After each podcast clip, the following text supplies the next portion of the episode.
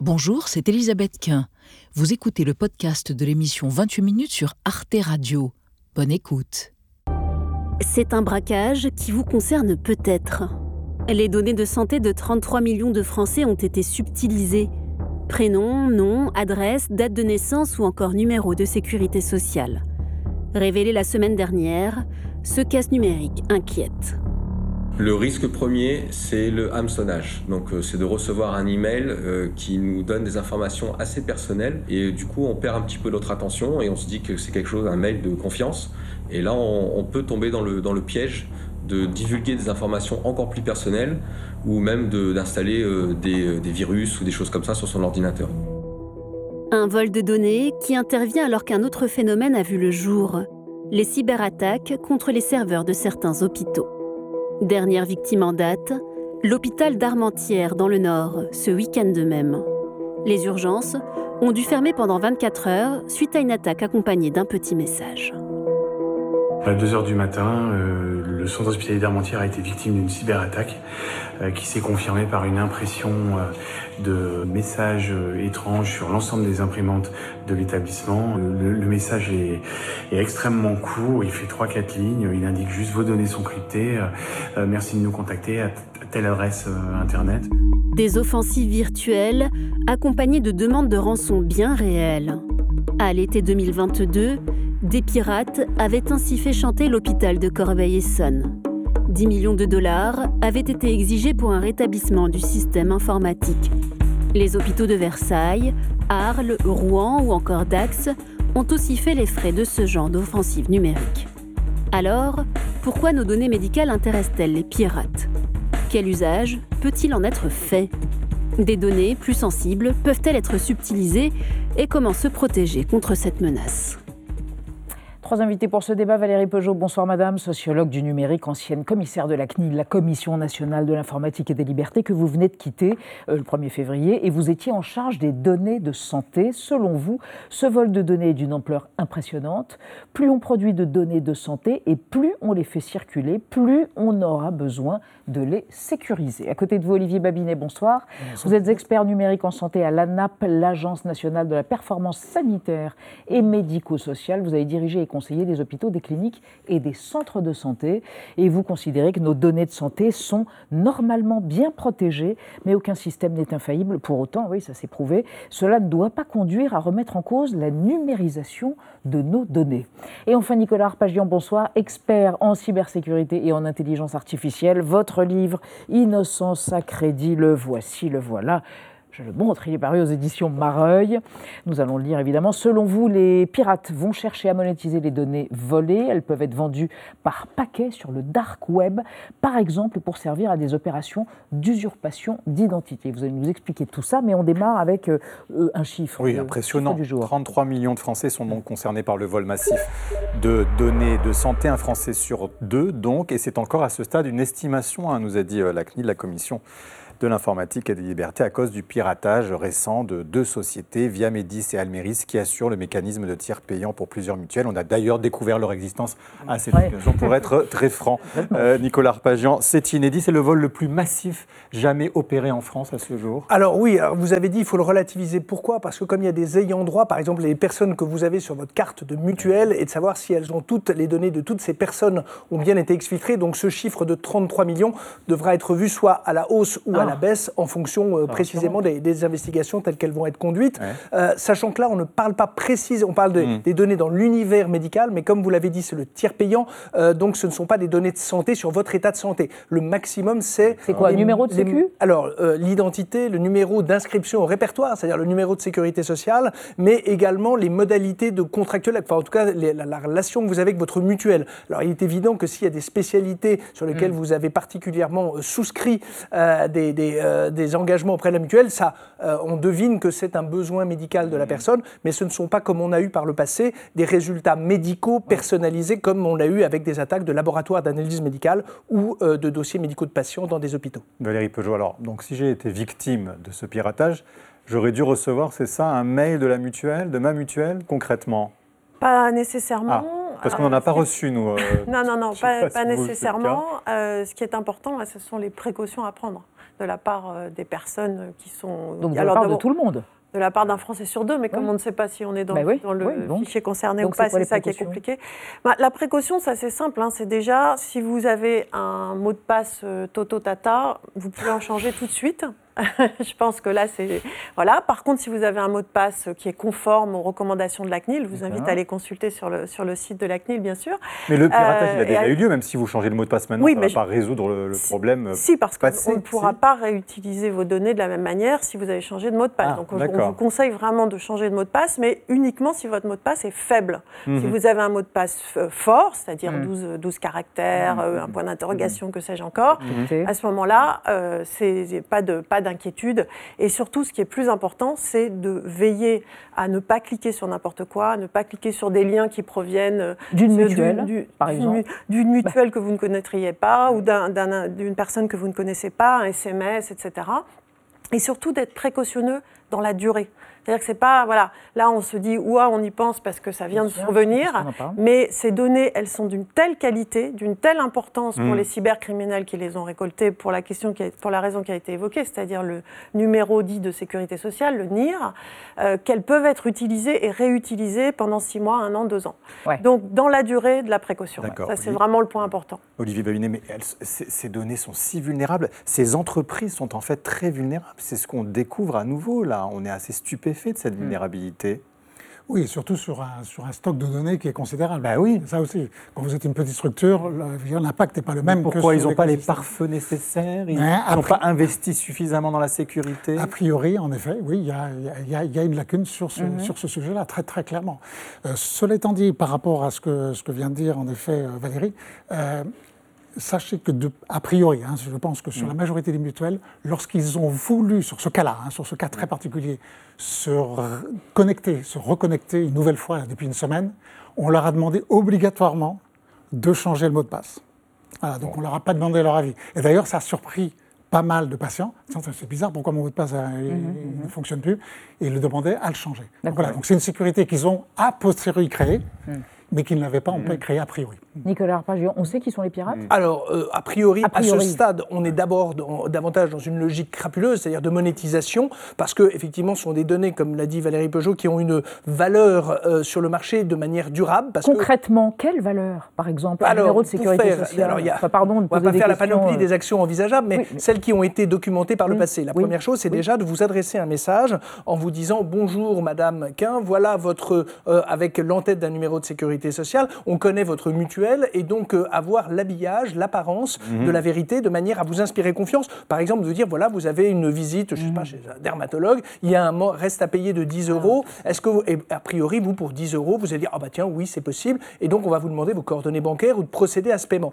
Euh, ça, c'est la première chose. La deuxième chose, c'est dès lors qu'on est sur une volumétrie de cette nature, c'est de croiser cette base avec d'autres bases qui auront pu faire l'objet de piratage antérieure de manière à l'enrichir. En clair, j'avais un email au nom de elisabeth.quin.gmail.com et, euh, et, et, et, donc si je peux le faire automatiquement ouais. correspondre avec un numéro de sécurité sociale, avec une date de naissance qui sera la vraie euh, et donc elle permettra peut-être aussi de tester des noms, nom, prénom et date de naissance puisque des gens persistent à utiliser ce type d'éléments de, de, pour, une, pour un mot de passe. Donc c'est vrai qu'on mmh. a la première chose. La deuxième chose, c'est que, alors crapuleux, c'est intuitivement ce qu'on pense. On a un précédent aux États-Unis ah. Equifax.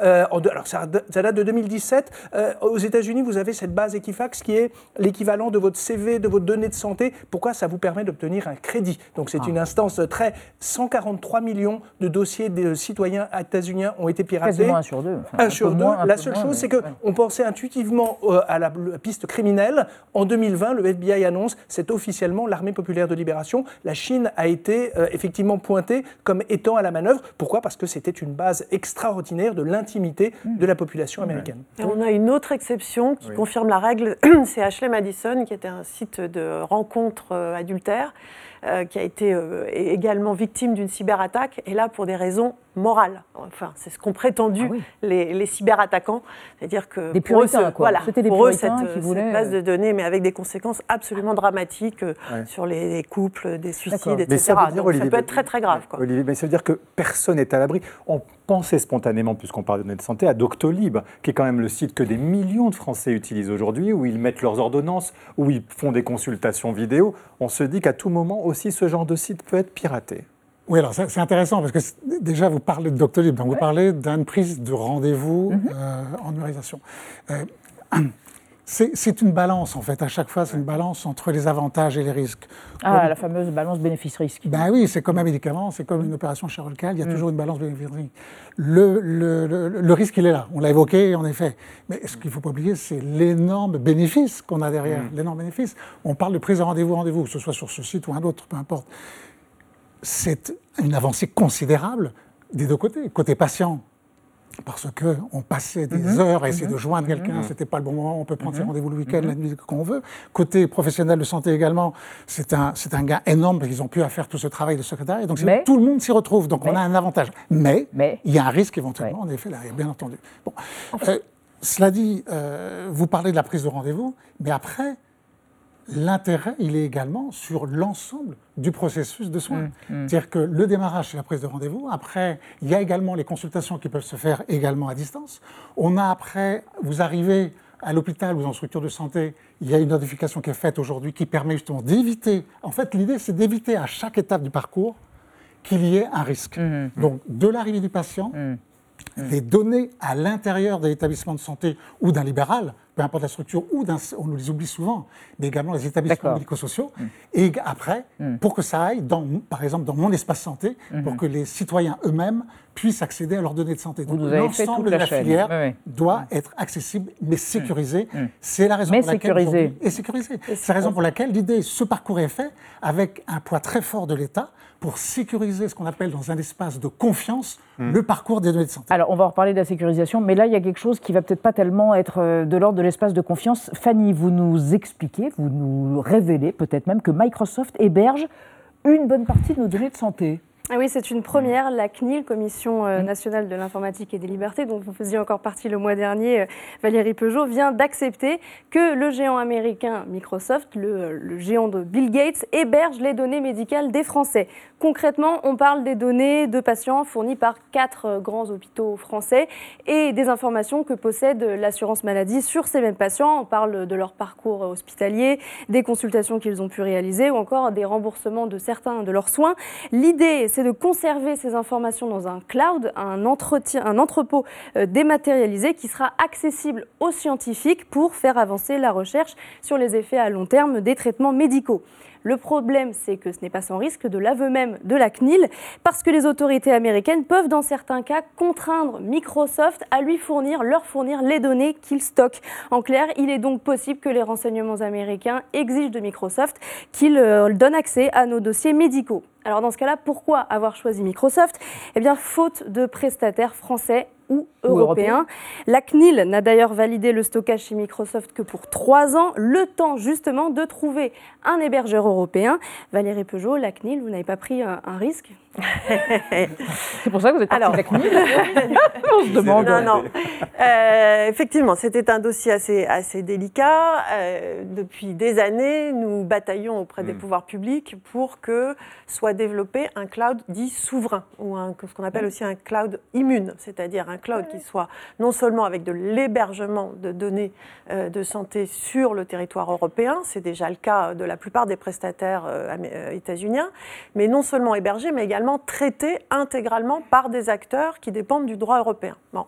Ça, c'est une bataille de longue date, notamment autour de ce qu'on appelle le Health Data Hub, la plateforme de données de santé, qui à terme va héberger le, ce qu'on hmm. appelle le SNDS, le Système national de données de santé, l'intégralité des données de santé. C'est la vocation du, HDH et pour l'instant, on attend qu'effectivement cette solution souveraine soit en place pour pouvoir doubler le SNDS qui aujourd'hui est hébergé à la CNAM, le doublonner et l'installer euh, au HDH. En attendant, hmm. voilà, projet de recherche.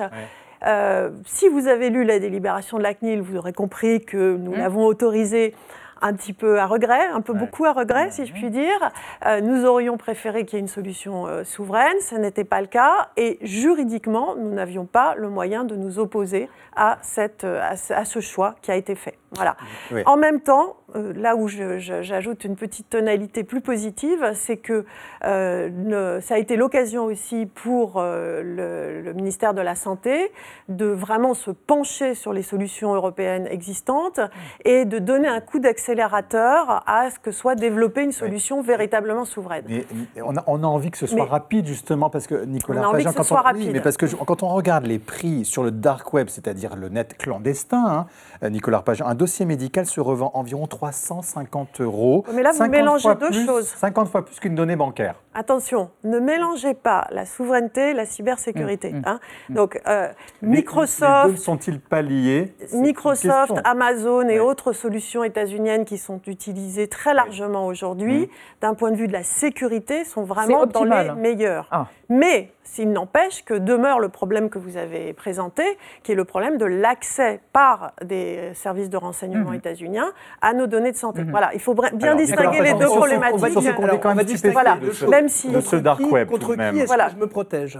Euh, Effectivement, un des sujets, c'est pour ça que j'évoquais le cas de, de, effectivement d'Equifax aux États-Unis, parce qu'on a bien vu ce qui étaient exactement les données que vous mentionnez là. Elles intéressaient manifestement euh, une armée régulière et son état-major. Donc euh, c'est une valeur qui, à l'échelle d'un pays, peut avoir effectivement une, une, une vraie, un vrai intérêt stratégique mmh. d'avoir cette intimité-là. Alors, il faut distinguer les activités criminelles des activités dites souveraines. Criminelles, c'est empêcher qu'il y ait une monétisation et une exploitation crapuleuse. C'est une partie de la menace. Et l'autre menace, c'est de considérer que, euh, en fait, elle va être duale, à la fois qu'un État ait une vision intime de l'état de santé mmh. d'une population, d'un pays, certes ami, mais euh, concurrent, mmh. mais c'est surtout que vous voyez l'avantage stratégique que vous pourriez offrir à vos fournisseurs nationaux de disposer de ce type d'informations pour connaître intimement l'état de sanitaire de la population. Et donc c'est un vrai risque tel qu'il a pu être documenté et c'est pointé par l'extraterritorialité mm. euh, du droit états-unien. Mm. Alors là, on parle d'États qui pourraient être intéressés à connaître et à avoir les données de leurs citoyens.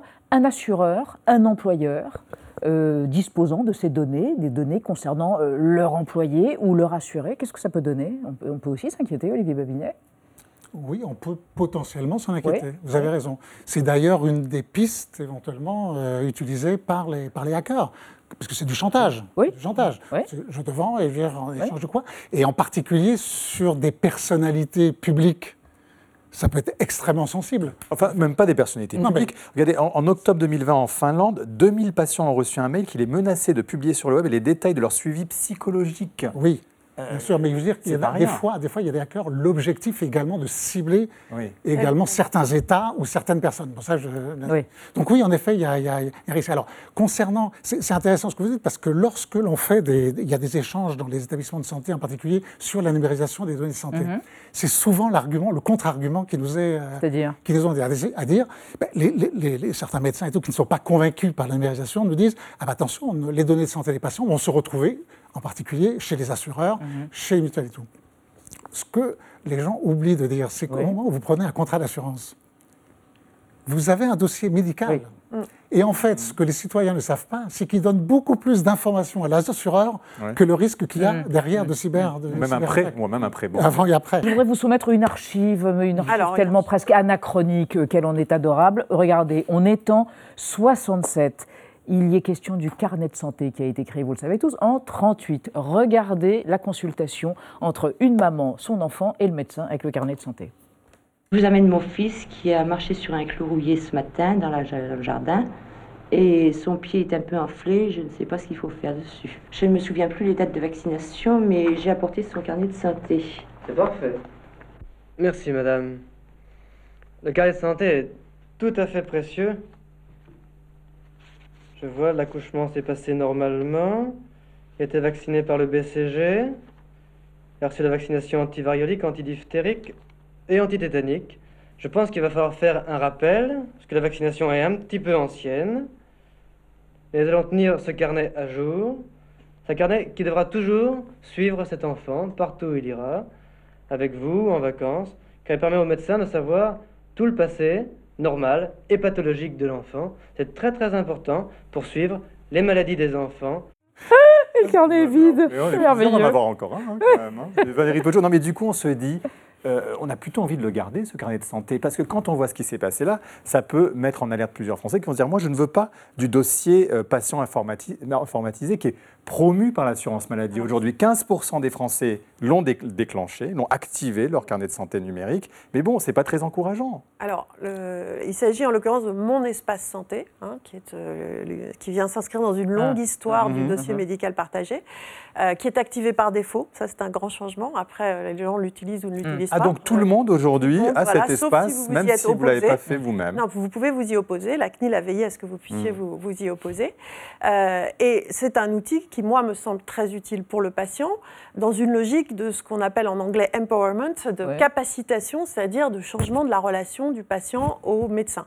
Ça, lui, ça lui permet d'avoir un suivi, un historique de ses données, euh, de pouvoir euh, retrouver des analyses et de dialoguer de façon plus outillée avec son professionnel de santé. Mais le partage de données, vous, vous considérez qu'à l'échelle collective, ça peut faire avancer la recherche médicale? Alors ça, c'est un autre, une autre finalité qui est absolument euh, essentielle.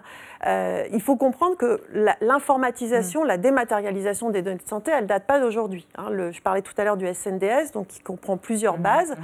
Euh, l'ancêtre, enfin la, base principale, le SNIRAM, date de, si ma mémoire est bonne, de 98. Donc vous voyez, euh, cette informatisation, elle n'est pas nouvelle. Ce qui change, c'est le changement de finalité. Ça ne servait qu'au remboursement. Aujourd'hui, ces données, elles peuvent servir à la recherche médicale.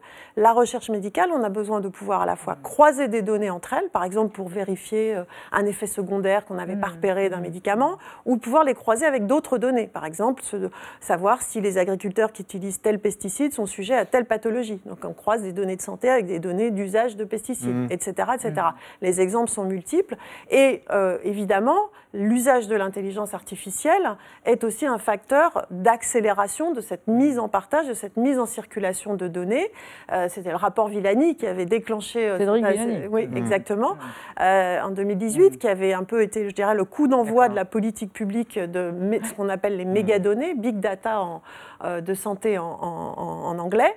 Euh, mais encore une fois, sous conditions de sécurité. C'est vraiment alors, ça. Mais justement, est-ce que ça risque pas d'être dissuasif, Olivier Babinet, le risque de piratage qu'on vit actuellement? Alors, ce que je, voudrais revenir sur, quand même sur le, sur le carnet de santé. C'est extrêmement important qu'on soit très très clair. Il y a deux, il y a deux choses. Aujourd'hui, 95% des dossiers numériques ont été ouverts par défaut.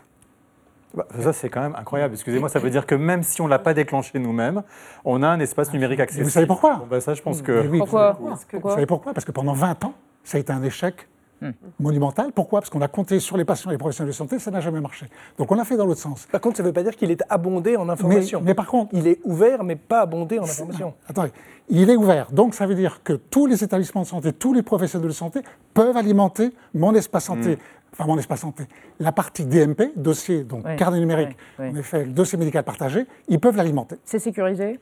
Alors, un, c'est sécurisé et c'est en France. Petit deux. Petit deux, l'activation, par contre, l'activation est faite par en effet uniquement 15%, vous avez parfaitement raison, des citoyens. Mmh. Ça veut dire quoi? Ça veut dire que 15% d'entre eux, ce sont les seuls qui peuvent accéder, eux, à leurs données de santé et qui leur permet également d'accéder à leurs professionnels de santé via une messagerie sécurisée de santé.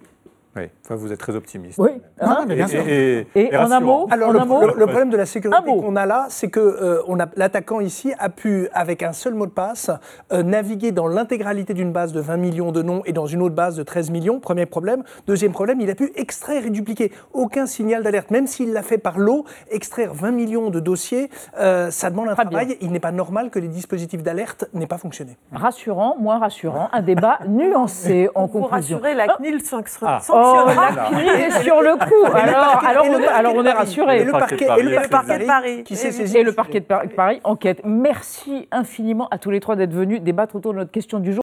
Retrouvez le podcast de 28 minutes sur toutes les plateformes de podcast et sur arteradio.com. Et pour soutenir l'émission, abonnez-vous, commentez, critiquez, mettez des étoiles et partagez le podcast avec vos proches.